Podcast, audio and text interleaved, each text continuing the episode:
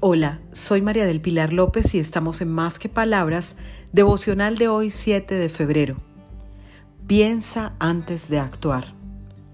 Te recomiendo que leas Proverbios 2.11. La discreción te cuidará, la inteligencia te protegerá. Cuando necesitamos tomar grandes decisiones en la vida, es importante orar y reflexionar a la luz de la palabra de Dios. No es recomendado guiarte por emociones, sino por principios. Si te mueves por el sentir de tu corazón, puedes dejarte engañar por sentimientos pasajeros.